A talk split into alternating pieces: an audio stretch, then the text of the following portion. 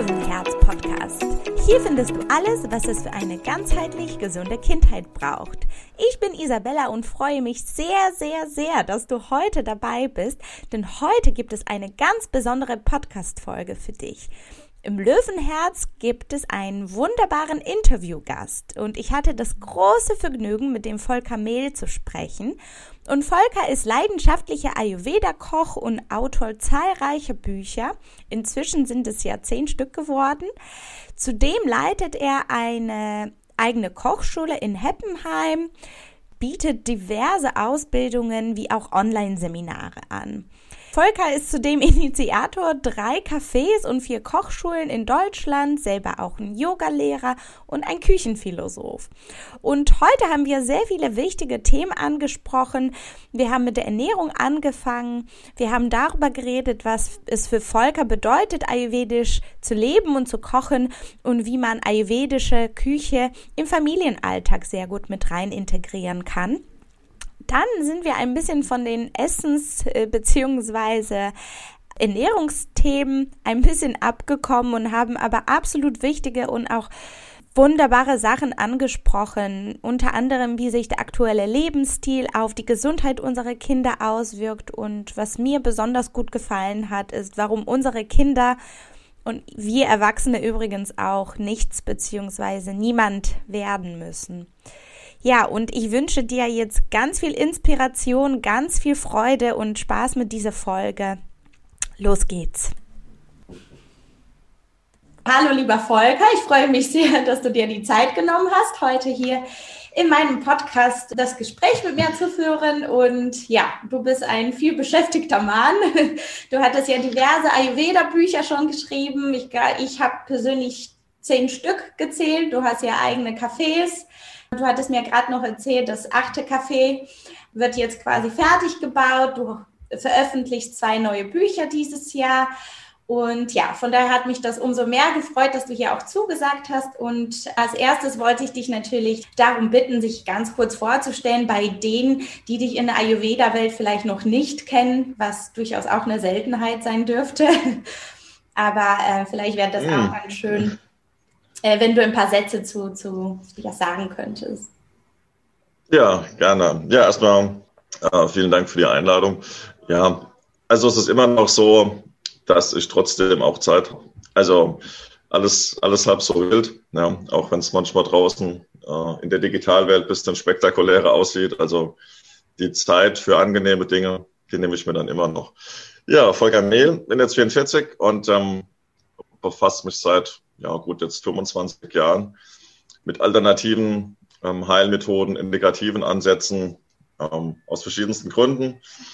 Und ähm, ja, bin jetzt nach zehn Jahren unterwegs sein wieder hier zurück an die Hessische Bergstraße, wo ich aufgewachsen bin. Und da gibt es eine Kochschule in Heppenheim, einen kleinen ja, Yoga-Raum oder Raum für Persönlichkeitsentwicklung in einem netten kleinen Fachwerkhäuschen. Und im, im Odenwald in Reichelsheim ähm, wird demnächst nach Corona eine äh, Espresso- und Bio-Weinbar ähm, noch aufmachen. Und ähm, also der Laden heißt nur acht. Ja, es ist jetzt nicht der achte. Also ah. ich habe schon mehrere Läden aufgebaut. Naja, also im Verlauf äh, der letzten zehn Jahre äh, habe ich in der Tat äh, ein paar Läden, Kochstuhlen und Cafés mit äh, geholfen hochzuziehen. Aber jetzt eigene Läden sind es in Summe ähm, dann demnächst drei. Ja, und der Schwerpunkt auch da draußen ist natürlich Kochen und Ernährung. Mhm. Ähm, und ja, handfest. Also ich komme eher so aus der Abteilung, ne? auch Omas Kartoffelsuppe ist Ayurveda. Also ich versuche es immer, das war so mein Zugang, ähm, ja, Ayurveda ein bisschen aus dem gefühlten Elfenbeinturm runterzuholen. Mhm. Also so mehr in die Praxis, weil es ja immer noch einige Flöcke in den Köpfen gibt der Menschen, was dann Ayurveda ist oder was es denn nicht ist oder was man dann alles dafür tun muss, mhm. um ayurvedisch zu leben. Und da versuche ich jetzt seit ja, aktiv oder gezielt ähm, gut 15 Jahren bis dann gegen anzuarbeiten. Ähm, sind in der Tat aktuell zehn Bücher draus entstanden. Zwei kommen dieses Jahr noch im Mai, eins zusammen mit dem ähm, Professor Grönemeyer Dietrich mache ich ein Buch zusammen, das äh, wird dann heißen Heilsam Kochen mit mhm. Ayurveda. Und im August wird ein Buch kommen, zusammen mit einem befreundeten Arzt aus Österreich, von Peter Pöck. Das wird dann heißen Gelenke gut, alles gut. Das mhm. ist dann so der Schwerpunkt auf Bewegungstipps, eine gezielte Bewegung, weil der Peter ist Yoga-Therapeut und hat dann so ein eigenes Bewegungsprogramm konzipiert. Und ich liefere dann die Rezepte und den Ayurveda-Part dazu. Wow, super spannend. ja, super. In der Tat. Also man gewöhnt sich auch nicht dran. Das macht äh, immer noch Spaß. Ja, geht immer weiter. äh, was würdest du sagen, bedeutet, also was bedeutet für dich eigentlich ayurvedisch kochen? Weil ich glaube, viele haben das noch so in den Köpfen, dass das sehr spezielle Gewürze sind, aufwendige mhm. Gerichte mhm. vielleicht. Hm, wie könnten wir das vielleicht vereinfacht verstehen oder was bedeutet für dich ayurvedisch kochen? Ja, also in erster Linie grundsätzlich geht es vor allem um die innere Haltung und nicht um die äußere Form. Mhm. Also das, wie wir Ayurveda leben, stellenweise, also für mich gefühlt, ich kann ja immer nur für mich reden, ähm, hängt sehr an der äußeren Form. Also nach dem Motto, wie viel Gewürze habe ich, weiß ich, was ich für ein Dosha bin. Ähm, darf ich jetzt Dinkel essen oder ist es jetzt böse oder eher Quinoa oder ähm, muss ich jetzt den ganzen Tag mit einer Thermoskanne warmes Wasser rumlaufen und darf ich nie wieder einen Wein trinken und ist Kaffee böse. Also es geht ganz stark um so äußere Dinge. Aber eigentlich ist ja die, die innere Form und die innere Hinwendung zu dem, was du tust, ähm, ist viel entscheidend. Also das ist eine schöne Kombi im Ayurveda. Mhm. Also zum einen so dieser, dieses Bewusstsein auf die, ja, wirklich auf die innere Haltung für das, was man tut, auf das Gefühl von Verbundenheit, zusammen mit der Toolbox, die Ayurveda auch ist, also eine Werkzeugkiste, mhm. wo ich einfach mich auf Wissen verlassen kann, was seit 7000 Jahren funktioniert. Ja. Und mhm. eigentlich der schönste Satz äh, zum Ayurveda, finde ich, kommt von Atreya, also einem Rishi, Seher, Priester, ja. geistlicher Arzt. Da gab es ja früher keine Trennung wie heute, so aus dem siebten Jahrhundert vor Christus, dem der schöne Satz zugeschrieben wird, dieses mein Wesen gleich der Natur. Mhm. Und in dem Satz steckt eigentlich alles drin. Also der wir, Ayurveda. ja, also das ist im sagen, Prinzip ja. der schönste und prägnanteste Satz äh, ja. äh, zum Ayurveda, weil da steckt alles drin. Also das, was wir da draußen bewundern, gerade scheint hier wunderschön die Sonne und es geht Richtung Frühling. Ja. Ähm, das, was wir bewundern, da draußen haben wir offenbar vergessen, dass wir das selber sind, mhm. weil Millionen von Menschen offenbar sind ja gerade auf der Suche nach ja. Sinn, nach Schönheit, nach Bedeutung und das Gute ist, man hat es schon längst. Also mhm. ähm, wir laufen rum mit einem Gefühl des Mangels, um was zu suchen, was wir schon längst haben und häufen Dinge an, die wir eigentlich nicht brauchen. Das ist eigentlich gerade so ein bisschen das Absurdum der Zeit. Ja, mhm. ja das stimmt. Nun bin ich jetzt hier ähm, Kinder-Ayurveda-Podcast sozusagen. Mhm. Das heißt, ähm, ich würde mit dir total gerne auf ein paar Besonderheiten hier eingehen. Ich hatte hier schon äh, meinen Zuhörern und äh, Zuhörerinnen einiges über die Geschmacksrichtung süß auch eben mal in äh, vorherigen Folgen auch erzählt. Aber vielleicht kannst du mhm. oder magst du da noch mal ein bisschen tiefer eingehen, wie es deine Meinung nach das möglich sein kann, dass wir mit Kindern zu Hause ayurvedisch kochen. Du hattest es ja auch gesagt, ja, das mit den, mit den Doshas. Wie können wir das zum Beispiel lösen, wenn Mutter Pitta ist, Vater Kafer und zwei Kinder nochmal was mhm. Unterschiedliches? Ähm, ja, vielleicht könntest du uns da oh. mit reinnehmen und ein paar Tipps äh, mit auf den Weg geben.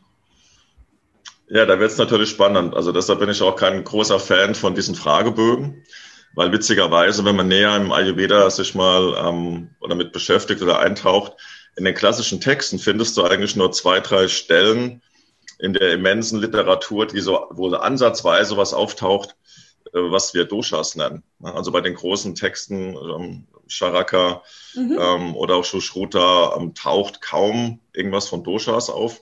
Also innerhalb des Kontextes gibt es ja eigentlich insgesamt 20 Aspekte und die Doshas sind nur einer davon. Mhm. Also so das Thema ähm, individuelle Verdauungsleistung, persönliche Konstitution und, und, und ist eigentlich viel, viel wichtiger. Weil die Doshas, kommen wir gleich noch drauf, sind eine spannende Orientierung. Den Fehler, den wir oft nur machen, dass wir Doshas auch ganz stark mit äh, mit der Psyche und der Seele kombinieren. Ja, mhm. Das wäre aber genauso, wenn du aufgrund der Schuhgröße auf seelische Zustände schließt. Ja, also das ist so ein bisschen das, das Rumhantieren ähm, mit den Doshas. Wenn man das mal verstanden hat, ist es eine, eine ganz praktische Orientierung.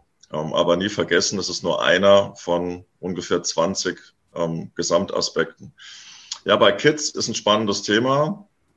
Ähm, eins der zehn Bücher ist auch ein Familienkochbuch, Familienküche, weil es immer wieder auftaucht. Mhm. Und so mein, mein Klassiker bei den Familienkochkursen ist eigentlich immer, oder wenn es um, um Kids geht, dass sie sagen, ja, für Kids zu kochen ist eigentlich relativ simpel. Es braucht drei Dinge, warm, süß, keine Abwechslung. ja.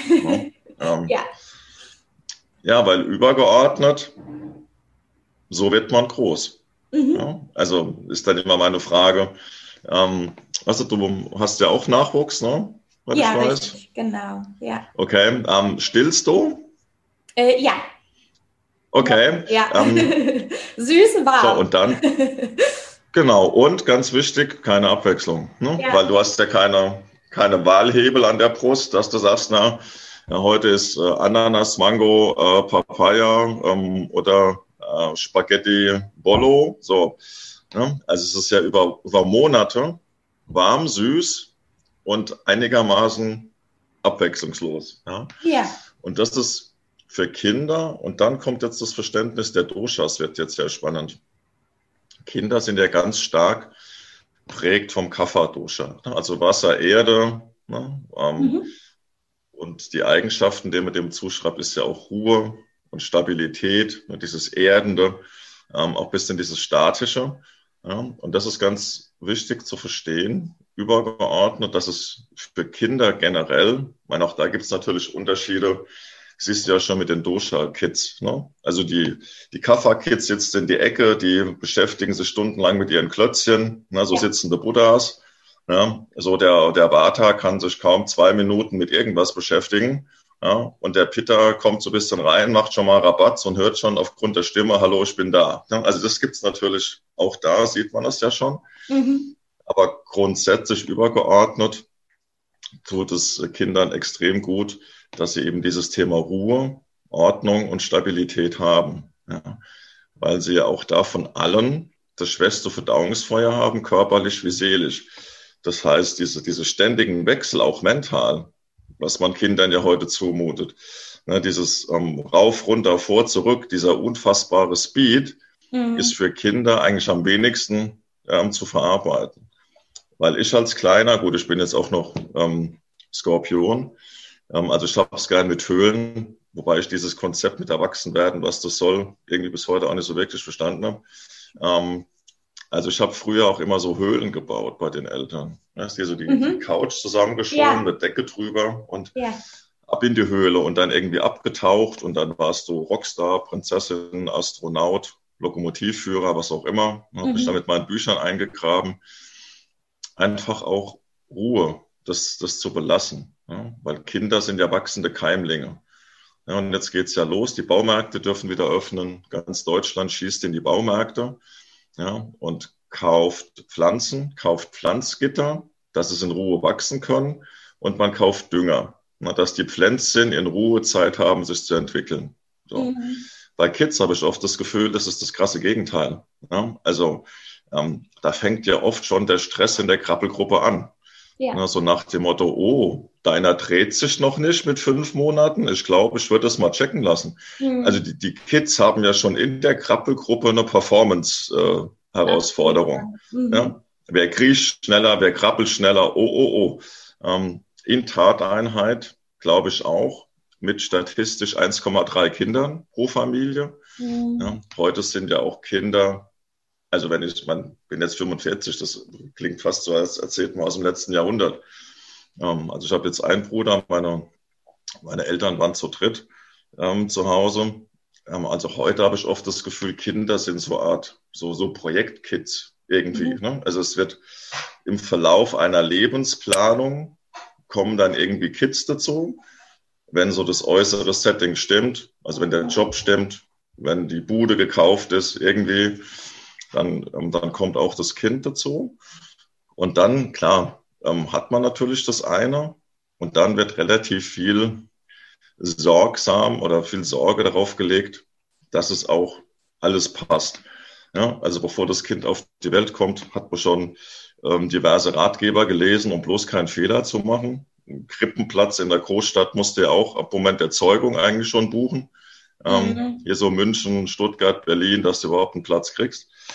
Und dann kommen oft Kids auf die Welt mit gar nicht mal böse gemeint. Man will es ja richtig, also gerade bei Kindern. Ja, natürlich als Elternteil will's man, will man es gut machen. Aber dann so in der äußeren Wahrnehmung wird oft die Erwartung, also sind so hoch und die Geschwindigkeit ähm, ist so groß, dass die Kids da oft nicht mehr mitkommen und die Ruhe, die sie eigentlich brauchen, um zu wachsen, na, wie jetzt die Pfingstrosen oder was man auch immer da jetzt draußen kauft, mhm. ähm, genauso. Und das ist für die Ernährung genau dasselbe. Deshalb ist das Spannende, wenn man das einmal geschnallt hat im Ayurveda mit diesen übergeordneten Prinzipien, also die Ruhe und die Stabilität, das gilt für den Süßkartoffelstampf genauso wie für Rituale. Das ist für Kinder essentiell wichtig. Ähm, weiß nicht, wie alt ist dein Nachwuchs jetzt? Wenn der du noch stillst? Äh, der ist jetzt zwölf Monate, also der ist gerade okay. Wochen eins geworden. Also ja. dann kannst du dich wahrscheinlich schon mal darauf einstellen, wenn es darum geht, um gute Nachtgeschichte vorlesen oder CD hören, dass du 423 Mal hintereinander Benjamin Blümchen im Park, äh, im Park vorliest äh, ja. oder immer dieselbe CD, no, weil das für Kinder ganz wichtig ist. Mhm. Diese Ruhe und Ordnung, weil sie mit diesem, mit diesem ständigen Wechsel am schlechtesten klarkommen. Mhm. Ja, und was die Ernährung angeht, sage ich meinen Müttern immer, macht euch keinen Stress. Ja, also, ähm, weil natürlich auch süß, ja, der einzige Geschmack der sechs Geschmäcker am Ayurveda ist, der Gewebe nährt. Mhm. Ja, ohne süß wächst nichts. Ja, sonst wäre Muttermilch nicht warm und süß. Ne? Mhm. Wäre kalt und bitter so gesund wie ein grüner Smoothie, wäre Muttermilch kalt und bitter. Ja. Ja, aber Muttermilch ist warm und süß. Und da clasht dann auch oft so ein bisschen dieses, oh, mein Kind muss doch mal was Gesundes essen. Und die essen kein grünes Gemüse. Ja, aus Sicht der Kinder auch nichts Ungewöhnliches, weil so der, was Bitteres ist, der bittere, gesunde Spinat, ist ja am weitesten entfernt von der Süße der Muttermilch. Mhm. Ja? Und deshalb ist es nicht ungewöhnlich, dass Kinder oft ein Thema haben mit so bitterem Zeug. Ja? Ähm, also gerade so aus der Spinat, Mangold, Salat, Zucchini-Ecke irgendwie. Ja. Mhm. Und deshalb ist pragmatisch die Empfehlung, nah an der Natur zu bleiben. Und es geht auch mit einer gesunden Süße. Ja. Also mit süßen Gemüsen, ähm, auch mal mit, äh, mit süßen Getreiden. Ja, das ähm, selber zu machen und sich zu entspannen, weil das ist für Kids überhaupt kein Problem, vier Wochen lang hintereinander Süßkartoffelstampf zu essen. Oder Pfannkuchen mit Apfelmus oder Nudeln ohne Soße. So. Ne, deshalb sind die nicht krank oder abartig. Sie folgen nur ihrer Natur. Warm, süß und keine Abwechslung und auch ein bisschen würzen. Also das ist auch, weil es gibt auch Kids, die stehen auf Oliven und so, weil man hat ja Versuche gemacht mit Säuglingen, wo man Säuglingen Wasser angeboten hat, leicht gesüßt, gesalzen und neutral. Und Kinder entscheiden sich eigentlich immer für das Wasser mit Geschmack. Mhm. Ja, also sowohl süß, aber auch ein bisschen Salz. Ja, und ich habe ja auch mal im Selbstversuch diese Babybrei da mal getestet. Also da kann ich nachvollziehen, dass da mal die ein oder andere Ladung auf dem Tisch landet. Ja. Weil ungewürzte Pastinacke, das ist schon ziemlich ungeil. Also mhm. da hätte ich auch selber nicht Bock drauf. Ja. Ähm, also lieber auch da bisschen in der Süße bleiben bisschen okay. süße Paprika, bisschen Salz, irgendwas. Mhm, mhm. Ja, genau, das wollte ich gerade fragen, äh, welche Gewürze du da auch vielleicht empfehlen könntest, weil im Ayurveda wird ja schon auch recht viel mit, mit Schafen gearbeitet. Ähm, ich versuche ja, das also, so zu machen, dass mein Sohn letztendlich das mit isst, was wir mitessen. Ne? Und mhm. auch wenn da mal irgendwas dran war, wenn der das gerne essen möchte, dann habe ich kein Problem damit. Aber wenn man ja. sagen würde, ähm, welche Gewürze fändest du am geeignetesten in Anführungsstrichen? Oder was ist da deine Erfahrung, was, was gut bei den Kindern ankommt? Ja, also auch da. Angesprochen? Genau, also auch da in, in der Logik bleiben, dass man sagt, okay, tendenziell ähm, Gewürze mit einem eher süßlichen Geschmack. Mhm. Ja, also das Paprika ist natürlich der Klassiker, so ein, ähm, ein süßes Currypulver äh, funktioniert auch ganz gut. Ähm, und dann aber auch so ein bisschen Anis, Fenchel, ja, so ein bisschen äh, aus der Abteilung, die ja auch tendenziell so eine leichte süßliche Note dann auch haben können. Mhm. Oder auch Ingwer, wenn du ein bisschen zum Beispiel den Ghee andünstest, mhm. dann wird er ja auch leicht süßlich. Ja. Ähm, weil im Ayurveda grundsätzlich, klar, es wird würzig gearbeitet, aber nicht grundsätzlich ähm, immer scharf. Ja? Weil, mhm. sag mal, Agni, also Stoffwechsel unterstützend, heißt ja jetzt nicht nur, dass dir immer die Flammen aus den Ohren schlagen. Ja? Mhm. Also deshalb hat ja auch die, die klassisch ayurvedische Küche nicht so wahnsinnig viel mit der indischen Küche zu tun, wo so viel Schärfe drin ist, dass wir als Westeuropäer noch nicht mal schmecken, was wir überhaupt essen. Mhm. Also Stoffwechsel entlastend heißt nicht unbedingt Chili, bis der Arzt kommt. Ja? Mhm. Ähm, und deshalb kann man damit mit Kids oder zum Beispiel, was auch ganz gut funktioniert, wenn du so rote Zwiebeln so ein bisschen andünstest. Mhm. Ja, die bekommen ja auch so einen süßen Flavor. Ähm, was aus der Abteilung, also so ein, so ein Süßkartoffelstampf, ähm, den mit bisschen mit roten Zwiebeln und mit einem süßen Currypulver, ähm, das funktioniert ähm, extrem gut. Ich glaube, viele würden sich vielleicht auch ein bisschen Gedanken darüber machen, ja, wenn ich meinem Kind immer wieder dasselbe gebe, du hattest ja Nudeln ohne Soße oder eben Süßkartoffeln mhm. oder was auch immer, was ist ja mit den Nährstoffen und ähm, mhm. würdest du dann sagen, dass wir einfach in dieser Schiene bleiben, süß und warm und innerhalb diesen zwei Kategorien da einfach variieren? Du hast ja Süßkartoffeln, ja, also, Pastinake vielleicht. Das ist ja auch beides süß. Ich habe persönlich ja. mehrfach äh, Pastinakenfritten gemacht. Die schmecken super. Sind ja auch recht süß. Ja. Oder Möhren.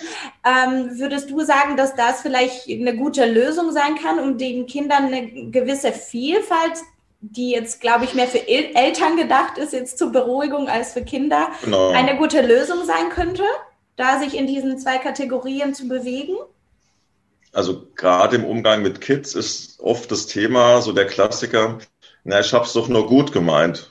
Ich mhm. habe dich zwar nie gefragt, ob's ob's für dich gut ist, na, aber wie der, wie der sagt, Satz, ich hab's doch nur gut gemeint. Also mhm. bei, bei Kids ist eben genau diese Kombination, man will nichts falsch machen, mhm. ähm, schließt aber oft von seiner Realität auf die Realität der Kids. Mhm. Und weil uns Erwachsenen ist einfach zu eigen, dass man relativ schnell vergisst, auch wenn das eintritt, was wir Erwachsenwerden nennen, ähm, dass man oft vieles von dem vergisst, wie man früher drauf war. Ne? Mhm. Also zum Beispiel deine, wenn du die erste Klassenfahrt, so siebte, achte Klasse, ne, ähm, dann haben ja auch die wenigsten staubtrockenen Burgunder und bitteres Pilz mitgenommen. So, na, da kann ich mich erinnern, da gab's Beerens ja. und Apfel und Asti für die Mädels. So. Also auch da so Süßgelumpe, wo du irgendwann sagst, ey, wie irre war man überhaupt? Oder diese Alkopops gehen bei Kids und Jugendlichen besser ja. wie bei Älteren, weil natürlich auch der Geschmackssinn sich verändert. Mhm. Und dann kommt auch dazu, ähm, dass meine, wir leben natürlich in einer Zeit, wo jeder, der eine Schale Haferflocken postet, Food-Influencer ist. Ja? Mhm. Ähm, dass relativ wenig Wissen offenbar darüber besteht, wie hochwertig selbst singuläre Lebensmittel sind. Mhm. Also ne, in einem Apfel stecken über 5000 Inhaltsstoffe, von denen wir erst den Bruchteil verstanden haben. Mhm. Ja, also das, das ist dann immer so, dass es hochspektakulär sein muss. Also eine Bowl mit 25 Zutaten und 300 Farben, ja. das macht sich gut auf Instagram, ist aber für die Verdauung eines Kindes völlig wurscht. Also so ein, wenn das für uns nur Apfel ist oder nur Süßkartoffeln, sind das ja sensationelle Lebensmittel. Also mhm. Also von den Inhaltsstoffen Ne, eine Süßkartoffel, eine Pastinake, eine Karotte. Ne, man, auf der anderen Seite in jedem Buch, ne, auch jetzt in unserem Buch, was wir, was wir bringen, da werden einzelne Lebensmittel abgefeiert. Man, du ziehst jetzt durch Talkshows und erzählst, wie gut Weißkohl und Haferflocken sind. Man, das sind jetzt ja. keine neuen Erkenntnisse. Ja. Und deshalb total entspannen und drauf vertrauen und sich auch mal ein bisschen mit beschäftigen. Also alleine Apfel, Haferflocken, Süßkartoffel, Pastinake, das sind sensationelle Lebensmittel, ähm, voller guter Fettsäuren, Eisen, Mineralien, Vitamine. Also mit, mit vier, fünf Gemüsesorten theoretisch kriegst du ein Kind ganz entspannt groß. Mhm. Also, also das ist eher, wo ich auch sage, ey, entspannt euch. Weißt du, es muss nicht und da noch ein Pulver und da noch das und, ja. und hier Gucci-Bären da und super Gezumpels vom anderen Ende der Welt obendrauf. Mhm. Ja, die, die gute Kartoffel vom Acker nebenan, zusammen mit einem, mit einem Apfel aus der Region, ja. damit wirst du entspannt groß. Da passiert gar nichts. Mhm. Also auf jeden Fall auch auf die Lebensmittelqualität ne, zu achten. Also wie du sagst, äh, vom Acker nebenan. Und ich glaube, das ist vielleicht auch noch so ein wichtiger Punkt, dass, dass man da halt guckt, dass das, das regionale und möglicherweise auch saisonale Nahrungsmittel sind, die, ja, die dann natürlich die entsprechend Nährstoffe enthalten und nicht mehr Pestizide als alles andere also mein, im Ayurveda, also sag mal, losgelöst, wie der Ideologie jetzt heißt, der du angehörst. Ist es Ayurveda, ist es TCM, ist es High Carb, ist es Low Carb, ist es was auch immer was. Ähm, unverarbeitete Lebensmittel so nah am Ursprung, wie es geht. Mhm. So, weil das ist die Information, die unser Körper am besten verarbeiten kann. Und vor 5.000, 6.000 Jahren gab es noch keinen Pestizid für solchen Mist. Ja, also mhm. mein, damals war Demeter Standard, weil es gab noch kein Gift. Ähm, mhm. und das ist natürlich, also das steht ja über allem, ob für Kids oder für einen selber, ähm, unverarbeitete, hochwertige, frische Lebensmittel. Und das muss ja nicht teuer sein. Ne? Ja. Also, ähm, und gerade für Kids geht es eben darum, ne, dass sie, weil sie noch einen relativ schwachen Stoffwechsel haben und das ganze Mikrobiom, was sich noch nicht wirklich entwickelt hat, das dauert ja auch, bis so eine Darmflora funktioniert und, und, und. Das ist ja nicht von heute auf morgen gemacht.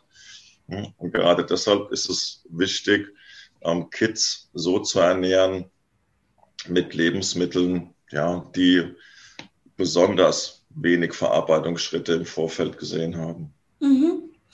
Jetzt ist es aber so, dass wir sagen ja Kinder gerne süß und warm, aber wir haben natürlich auch noch den Papa, der mit am Esstisch sitzt, mhm. die Mama, die vielleicht ja. sagen, hm, ich möchte schon aber gerne mal irgendwie was Scharfes. Oder wo man merkt, ein bisschen Abwechslung für, für mich wäre da ja auch ganz schön. Hast ja. du da irgendwie eine Idee, wie man für die ganze Familie vielleicht so eine Mahlzeit ähm, gestalten kann? Dass ja, das, das für alle gut bekömmlich ist?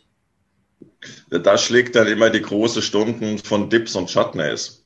Ja? Also mhm. von, von verschiedenen Pasten und Soßen, die man relativ einfach ähm, dazu generieren kann. Also mhm. Also wenn du eine Kartoffel aus dem Ofen machst. Ne? Also hier Trillinge, bisschen Öl, milde Paprika, zack, ähm, ab in den Ofen. Und dann kannst du ja ein, ein, ein Chutney dazu machen, also aus Apfel, aus Süßkartoffel, mhm. kannst einen Joghurt-Dip noch dazu machen und dann kann dann kann es für die Kids basic süß sein und wer halt ein bisschen Gas geben will und was Herzhaftes noch dazu will, kann man so ein, so ein Chutney ganz gut dazu machen. Mhm. Einfach auch da auf halbe vorproduzieren und dann hat man so ein, so ein Baukastenprinzip, wo man sagt, ich habe eine, eine Base mhm. und dann kann ich individuell äh, variieren. Mhm. Weil sonst drehst du ja durch. Ja. Also ja, das ist ja immer das Thema. Was, da machst du so einen Fragebogen, na, da kommt raus, die Kinder sind Kaffer, die Mädels sind Bata, die Männer sind Pitta. So, und dann sollst du noch Tageszeit und Jahreszeit in Einklang bringen. Ja. ja. Das sagst du natürlich, von was für einem Planeten redet ihr überhaupt? Ja. ja. Und deshalb ist das der, der Grundgedanke, eine Base mit Variationsmöglichkeiten. Mhm. Indem wir dann einfach die, die verschiedene Geschmacksrichtungen integrieren, quasi, so dass das für alle so ein bisschen ausgleichend ist. Ne, oder? Also du kannst, ja, du kannst ja theoretisch auch die Idee ähm, der sechs Geschmäcker da ganz gut ähm, kombinieren. Ja? Mhm. Also wenn du selbst so einen Süßkartoffelstampf, wenn du ein bisschen Ingwer hat ja den schamhaften Vorteil, dass er aus Sicht des Ayurveda ja fünf von sechs Geschmäckern mitbringt, mhm. ähm, alle bis auf salzig. Und wenn wir jetzt bei der Süßkartoffel bleiben, kannst du auch aus dem Ofen machen und machst so ein äh, nettes Ingwer-Kompott, so ein Ingwer, Apfel, Birne, was es gerade so gibt, äh, mhm. dazu. Mit einem Spritzer Zitrone hast du schon alles. Ja, also super. du brauchst auch nicht ja. sechs verschiedene Töpfe. Mhm. Auch ja, das, man, da hilft bisschen die Beschäftigung und vielleicht auch einmal mal so ein Blick in ein vernünftiges Buch, dass man mal wirklich sieht, okay, es gibt eine Orientierung und sechs verschiedene Geschmäcker heißt jetzt nicht sechs verschiedene Lebensmittel. Ja. Ja? Mhm. Also wenn du mal bewusst ein Lebensmittel isst, eine Karotte ist ja nicht nur süß. Mhm. Die hat ja auch so was, was Bitteres. Fenchel ist, was hat was Bitteres, aber auch was Süßes. Mhm. Ja? So. Und ja. wenn du dann ein bisschen Salz hast und ein bisschen Schärfe, da bist du eigentlich schon mitten dabei. Ja, super. Ja, das, das entzerrt, glaube ich, oder das entlastet so ein bisschen diese, diese Vorstellung von, von Kompliziertheit beim, beim ayurvedischen Kochen. Ne? Super. Vielen lieben Dank. Ja, total. Also Ayurveda ist, ähm, wenn man sich einmal gelöst hat von diesen äußeren Zwängen, mhm. das Grundprinzip ist genial. Ja. Also ähm, ich habe ja bis heute auch, man, ich bin ja dann auch so ein bisschen von außen reingerutscht, aber ich habe halt bis heute keine andere Methode gefunden, die in sich so schlüssig ist, mhm. die du auf alle Lebensbereiche übertragen kannst, weil im Prinzip, ob es um, um Ernährung geht, zum Chirurgie, geht zum Astrologie, geht zum Architektur, mhm. da sind wir wieder bei Atreya, es folgt ja alles denselben Prinzipien. Mhm. Ja. Ja. Und wenn du das mal geschnallt hast, also ich sage den Leuten bei mir immer, meine Vision für euch ist, dass er so diesen Blick bekommt wie in Matrix in dem Film im ersten Teil. Ja? Also wenn du ihn gesehen hast, ähm, am Ende als Neo quasi wieder aufersteht mhm. und ähm, dann nicht mehr Menschen und Räume sieht, sondern die Zahlencodes dahinter. Mhm. Und das ist so ein Ayurveda Lichtblick-Moment, wenn man anfängt, die Welt in Zusammenhängen zu sehen. Und ja. also wenn du nicht mehr die einzelnen Teile von einem Mosaik siehst, sondern von der Empore das ganze Bild. Mhm. Also Ayurveda ist immer die Adlerschau und nicht das Festhängen an einzelnen Bestandteilen. Also ist es jetzt Curry, ist es Garam Masala, dafür Stinkel oder ist es Amaranth? Das ist der, der Blick von oben. Und mhm. dann verstehst du auf einmal, wie Süßkartoffel und Architektur zusammengehört. Und dann wird's spannend. Ja, schön. Toll, ja, danke für diesen, äh, ja, diese Vorstellung. Das ist auf jeden Fall äh, super spannend, das sich auch so vor Augen zu führen nochmal, ne? dass das immer das große Ganze ist und jetzt nicht, nicht die Einzelheiten. Jetzt hatten ja, wir aber also, auch. Mhm. Also das Leben ist, weil wir sind ja mehr ähm, wie jetzt nur einzelne Bestandteile. Mhm. Also wir sind ja jetzt nicht nur Wasser- und Kohlenstoffatome für 12,23 Euro Einkaufswert. Ne? Da ist das Leben schon ein bisschen komplexer. Ja, auf alle Fälle. Die Abbildung vom Mikrokosmos im Makrokosmos, ne? ja, also nennt, was, das ist ja genau, das sind so die, die rhetorischen Mittel. Ne? Mhm. Ähm, das ist der Mikro im Makro ne? oder eben der Atrea. Ne? Also ja. wir sind ja nur noch, deshalb funktioniert ja Ayurveda auch, das ist ja das Schöne. Ne? Ja, also, schön. Deshalb funktioniert Kurkuma bei Atheisten, bei Kühen, bei Schafen, bei Kindern. Ja. Also, weil es sind dieselben Bestandteile. Ja. Der einzige, der unterscheidet, ist der Mensch. Und mhm. daraus resultiert auch diese Loslösung gefühlt. Mhm. Und im Ayurveda geht es eigentlich nur darum, um eine Rückbesinnung und wieder um das Verständnis, dass man wieder im positiven ähm, Sinn in die Reihe eintritt und sich mhm. in das Bild einfügt, wo man, wo man hingehört. Ja. Also die Welt ist ja kein Potjemkinsches Dorf nach dem Motto schöne Bilder für Instagram, mhm. sondern wir sind Teil davon. Und das ist das elementare Grundverständnis. Und deshalb entlastet warmes Wasser jeden Darm auf der ganzen Welt. Und deshalb funktioniert Muttermilch in Hessen genauso wie in Taiwan, Finnland oder Usbekistan, weil die Natur da keinen Unterschied macht. Mhm. Würdest du sagen, dass die Kinder einfach diese natürliche Fähigkeit besitzen, in ihrer Natur zu bleiben und dass wir die mit unserem Lebensstil dann so ein bisschen da, da losreißen, da rausreißen? Und dass es vielleicht. Also man könnte. Mhm. Nee. Dass es vielleicht auch, auch eine gute Lösung für uns alle sein könnte, mehr in die Beobachtung zu gehen und von Kindern zu lernen als umgekehrt. Ähm, ja, total. Also ich sage zum einen immer, Kinder haben den riesen Vorteil, die haben die ganzen schlauen Ratgeber noch nicht gelesen. Mhm. Ähm, also gerade wenn es um Ernährung geht. Also wenn Kinder morgens sagen, Mama, Papa, ich habe keinen Hunger, machen die das nicht, weil sie sich nachts einen fiesen Plan überlegt haben, um ihre Eltern zu quälen, sondern weil sie einfach de facto keinen Hunger haben. Mhm. Akne morgens schwach, Kinder sowieso keinen Hunger. Also ich meine, wenn es dann mal äh, losgeht bei deinem Kind mit morgens in die Schule zerren, das hat mehr sowas von Zombie-Erweckung. Also mhm. das macht aus verschiedenen Stellen macht das überhaupt keinen, keinen Sinn. Mhm. Und dann bei uns in der Bibel steht, wenn ihr nicht wieder werdet wie die Kinder. Also nicht im Sinne von kindisch, sondern auch da nah an sein Urbild mhm. wieder zurückgehen. Ja. Ähm, weil was ich auch erlebe in meinen ähm, Beratungen und, und, und Coachings, deshalb sage ich ja für mich selber, ich habe dieses Prinzip Erwachsenwerden nicht so wirklich durchdrungen, ähm, weil auch aus Sicht des Ayurveda Seele, oder die Seele Jiva ist ja un, ohne Zeit, mhm. ist unendlich, unsterblich und ohne Zeit. Und deshalb ist ja jetzt die Seele bei mir und bei dir, die halt hier hockt in der äußeren Hülle, jetzt von knapp 45, ist ja noch genau dieselbe zeitlose Seele, die hier gekommen ist und die hier irgendwann geht. Mhm. Und je näher, glaube ich, man an diesem Bild bleiben darf, umso heilsamer ist es für die Seele. Mhm. Deshalb frage ich meine Leute ganz oft, was ist so das erste Bild, was du hattest? Also von deinem Leben, was wolltest du sein? Ja, ähm, Schön. Und, mhm.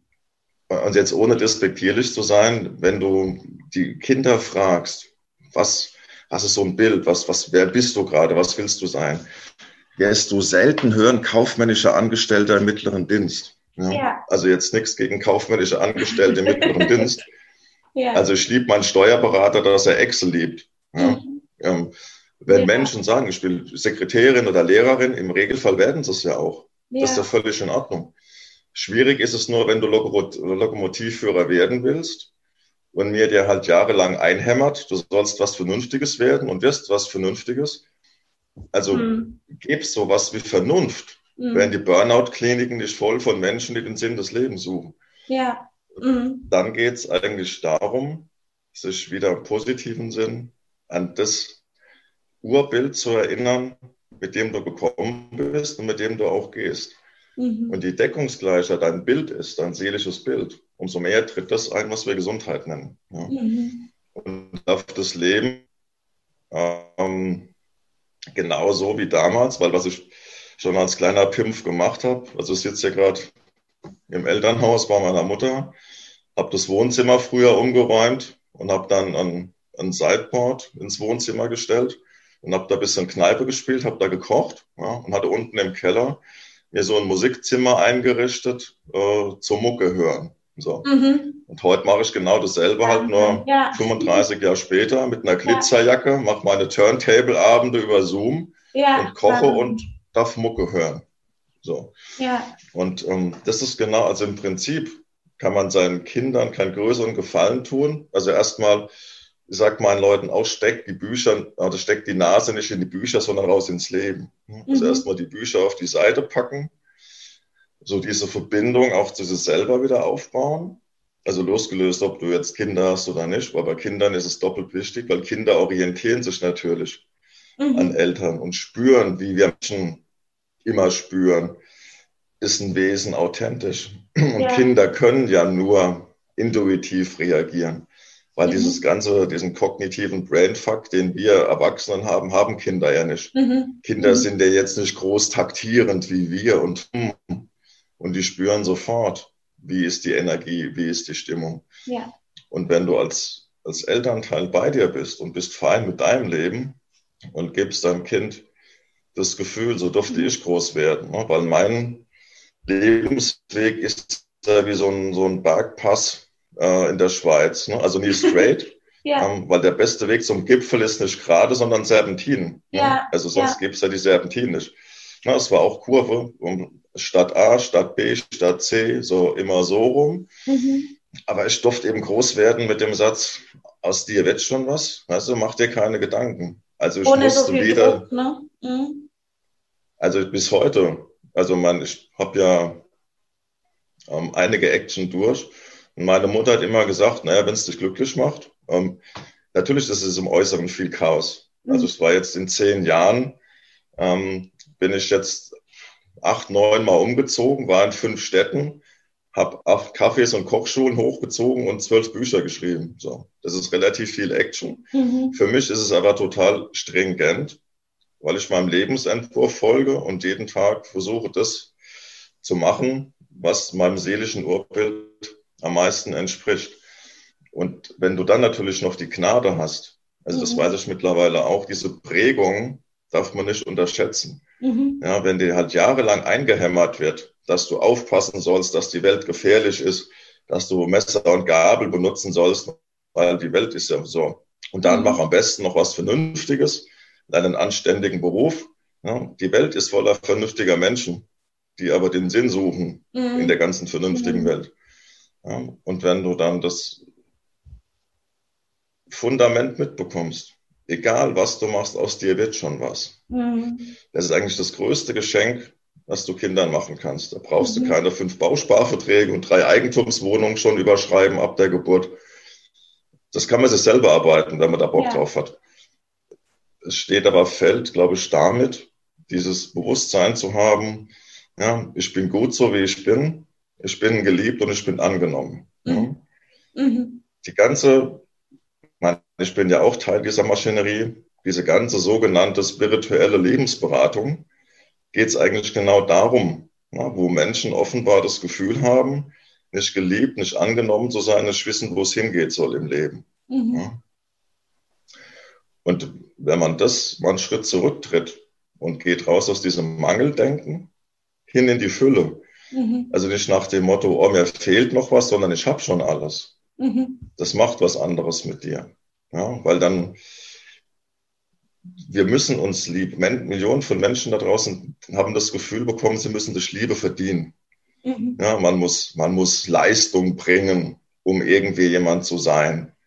Ja, und was das ist für die Seele. Mhm.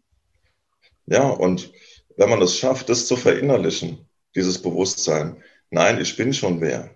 Ich muss nichts leisten, um jemand zu sein, weil ich schon jemand bin. Mhm. Ja, also in unserer Welt geht es ganz viel ums Werden. Also im Ayurveda und für mich geht es viel mehr ums Sein. Mhm. Weil so, dann, weil dann theoretisch, dann bist du immer in der Abhängigkeit, jemand werden zu müssen. Weil theoretisch geht ja noch mehr. Mhm. Ne? Also du hast ja noch mehr Potenzial und da geht ja noch mehr. Und also die Nummer hört ja nie auf. Mhm. Wenn man es schafft, in das Bewusstsein zu kommen, dass ich sage, ja, ich bin schon wer. Ist ja geil, weil dann muss ich ja gar nichts mehr machen. Ja, ja und ich finde das aber auch so Wahnsinn. Ja, ich finde das ja so, so verrückt, weil wenn wenn man als Kind auf die Welt kommt, dann leistet man ja per se, sage ich jetzt mal so, ähm, nichts und wird ja trotzdem geliebt. Einfach weil man da ist. Ne? Da hat man noch nichts, keine Noten Total. mit nach Hause gebracht, da hat man noch keinen guten Job oder ein Haus mit 30 gebaut oder was auch immer. Und irgendwie verläuft sich das so im Laufe des Lebens. Ne? Und eigentlich ist das, könnte man schon sagen, einfach unser Geburtsrecht, einfach geliebt zu werden und anerkannt zu werden, einfach weil es, weil wir da sind. Ne? Und also ähm, das Absurde mhm. ist ja gerade, dass Eltern in der Situation die Kinder am meisten lieben, wo sie am wenigsten perfekt sind, am wenigsten performen. Mhm. Ja, das ist ja das Verrückte. Mhm. Ja, wir lieben unfassbar kleine Kinder ja, und die haben noch kein Abi, die haben noch nichts geleistet, ne, die sind noch nicht anständig, die sind noch nicht um zehn zu Hause, das, was man von ihnen erwartet. Ja, die sind einfach da, die schreien, machen die Windel voll und wollen alle paar Stunden was essen. So. ja. Also in dem Moment, wo Kinder am unbedarftesten sind, werden sie am meisten geliebt. Mhm. Und dann ist das Verrückte, warum geht es verloren? Mhm. Weißt du, die werden älter, so, und dann geht's los, dann kommt der Stress von außen, ne? der Stress in der Krabbelgruppe, dann geht's los im Kindergarten, ne? dann kommt die Schule. Also eine der größten Breaks ist der Moment der Einschulung, mhm. ja? weil Schule ist da im Prinzip die beste Möglichkeit, um Persönlichkeit und innere Bedürfnisse ähm, zum Erliegen zu bringen. Ja? Mhm. Weil wenn es in unserem ganzen Schulsystem ja mit Sicherheit nicht um eines geht, dann ist es das Thema Individualität zu fördern. Mhm. Ja? Zu schauen, wer du bist, sondern es geht um Durchschnitt. Ne? Die Schulen sind, sind gebaut wie eine Kaserne. Ne? Bist du der, der auffällt, hast du entweder ADHS oder kriegst eine 5. So. Ne? Mhm. Und dann entsteht ne? Noten als Druckmittel. Ähm, also ich habe vorhin ist jetzt schon ein paar Jahre her, mit meiner ehemaligen Grundschullehrerin telefoniert, als sie in Rente gegangen ist, so aus Nostalgiegründen. Und dann sind wir auch so auf das Thema gekommen, da sagt sie, Folge, hast du was? Also deiner Zeit wusste ich noch gar nicht, wie man kinderpsychologische Ambulanz schreibt. Heute hat man sechs Monate Wartezeit. Ja, ja. ja. Ähm, und das ist, und wo das herkommt, also man kann einfach ähm, sagen, Also eins meiner Bücher habe ich mit einem Freund aus Hamburg geschrieben. Matthias ist Professor für klinische Psychosomatik. Er sagt, die Zeit hat sich halt wahnsinnig verdichtet. Ja? Mhm. Immer mehr, in immer kürzerer Zeit, zu immer weniger Leuten, zu einer immer höheren Qualität. So. Und das ist natürlich gerade in Bezug auf Kinder mhm. Horror. Ja. Weil, also wir sind, das Verrückte ist, wir wollen irgendwas sein, was es in der Natur gar nicht gibt. Perfekt und effizient. Mhm. Und es gibt in der Natur nichts, was perfekt und effizient ist. Weil die Natur ist ein Muster an Ineffizienz.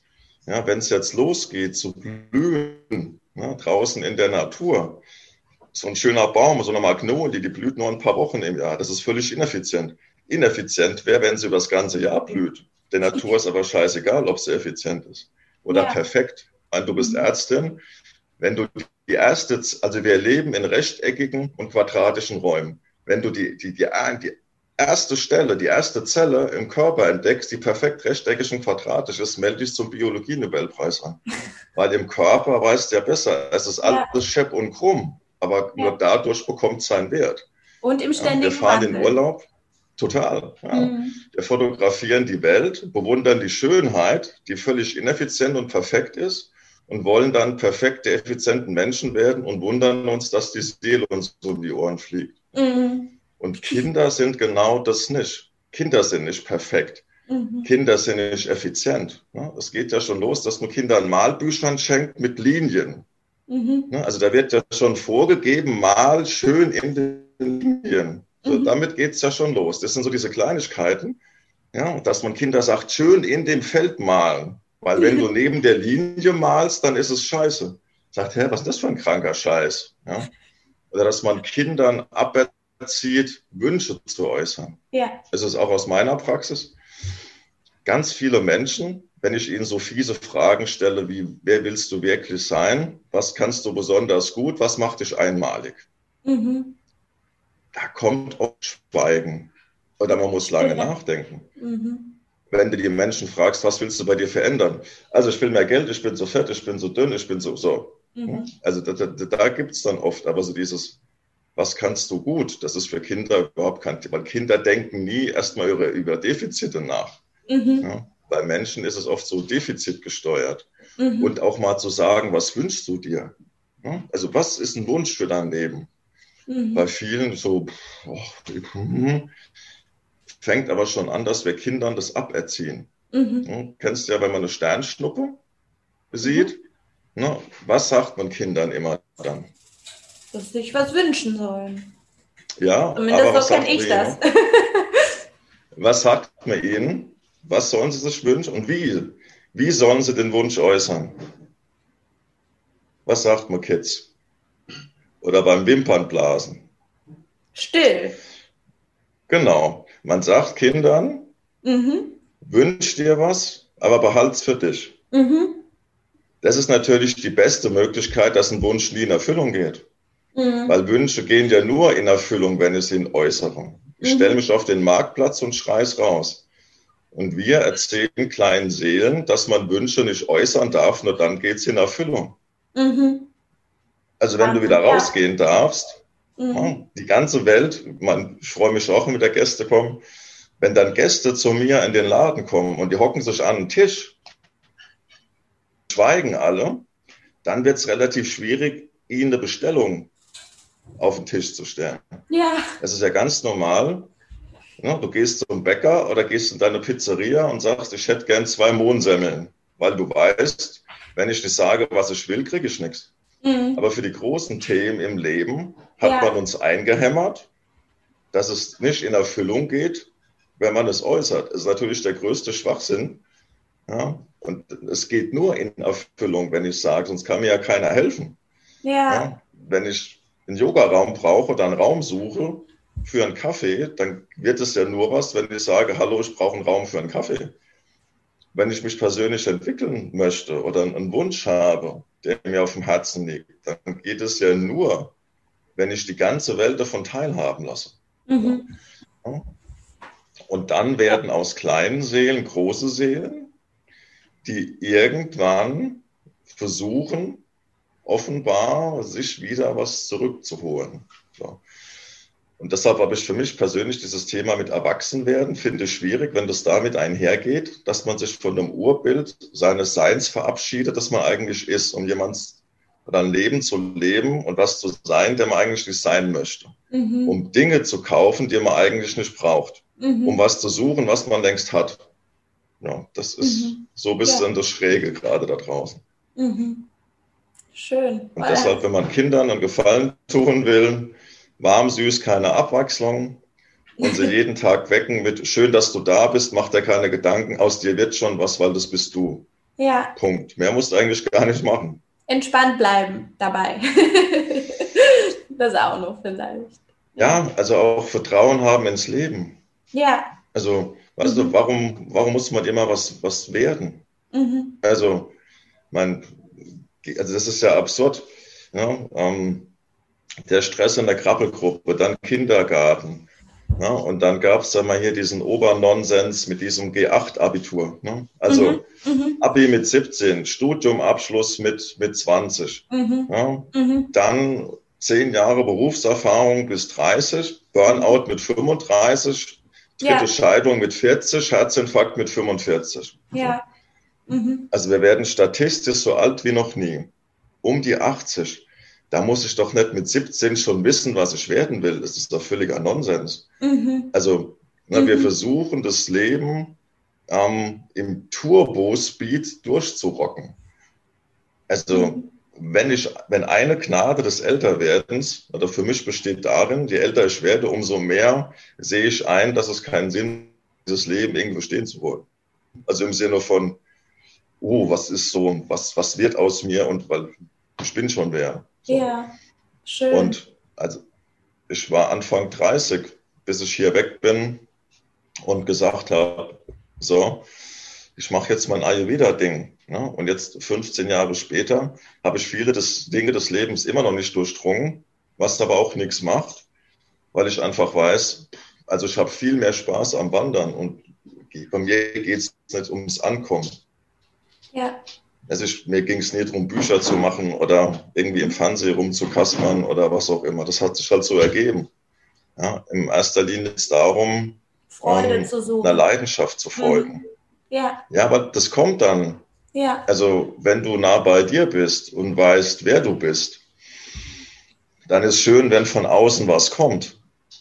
Aber wenn es nicht kommt, also, also wenn ich jetzt keine Bücher mehr mache und irgendwann kein Fernsehsender mehr anruft, da weine ich mich jetzt nicht in den Schlaf und sage, oh, mein Leben hat keinen Sinn mehr. Ja. Also, weil ich stelle mich hin und, und koch halt. Also das, was ich ähm, schon immer am liebsten gemacht habe, hörte zu meine Mucke, so, und gut ist. Ne? Und dann, das ja. ist für mich die beste Anti-Depri-Therapie, ja. die es gibt. Und solange ich denken, schnippeln, atmen kann, werde ich schnippeln und Mucke hören, weil somit bin ich gekommen und damit werde ich hoffentlich irgendwann gehen. So, ja. Und mittendrin die Phase habe ich halt Spaß am Sein. Ja. Auch Volker, ich danke dir.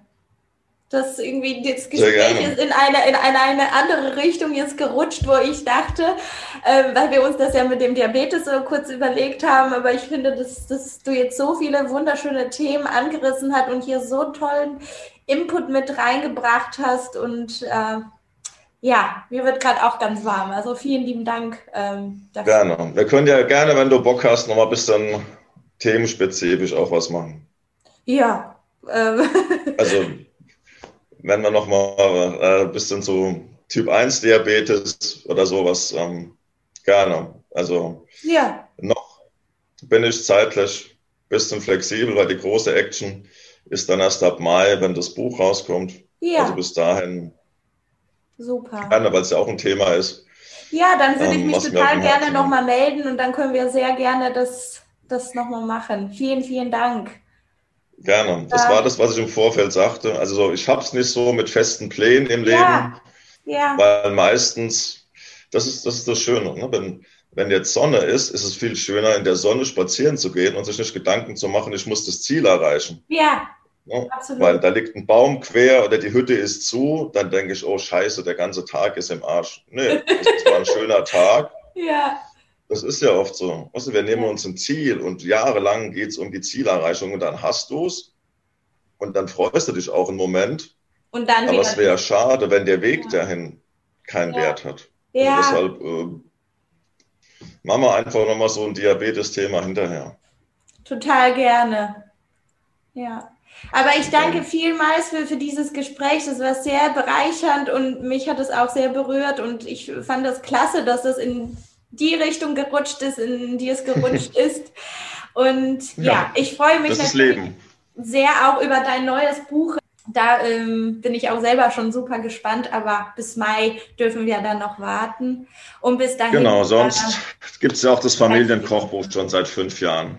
Genau, das kann ich auch sehr gerne verlinken. Ich habe das selber auch, dieses also Ayurveda Familienküche für Familie, genau, genau, genau das habe ich ja. auch. Ja, super. Ja, dann wünsche ich dir erstmal einen wunderschönen sonnigen Tag. Genieße das tolle, unperfekte Wetter. Auf jeden Fall. Und dann hören wir uns mal. Macht's gut. Machen wir. Bis dann. Tschüss.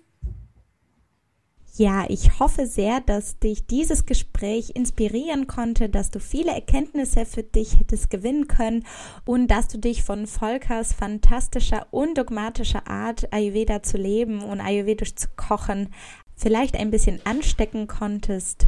Und wenn du Freude daran hast, meinen Podcast immer wieder einzuschalten, dann habe ich eine große Bitte an dich, diesen Podcast dann zu abonnieren oder auch gerne an deine Freunde, Kollegen weiterzuleiten.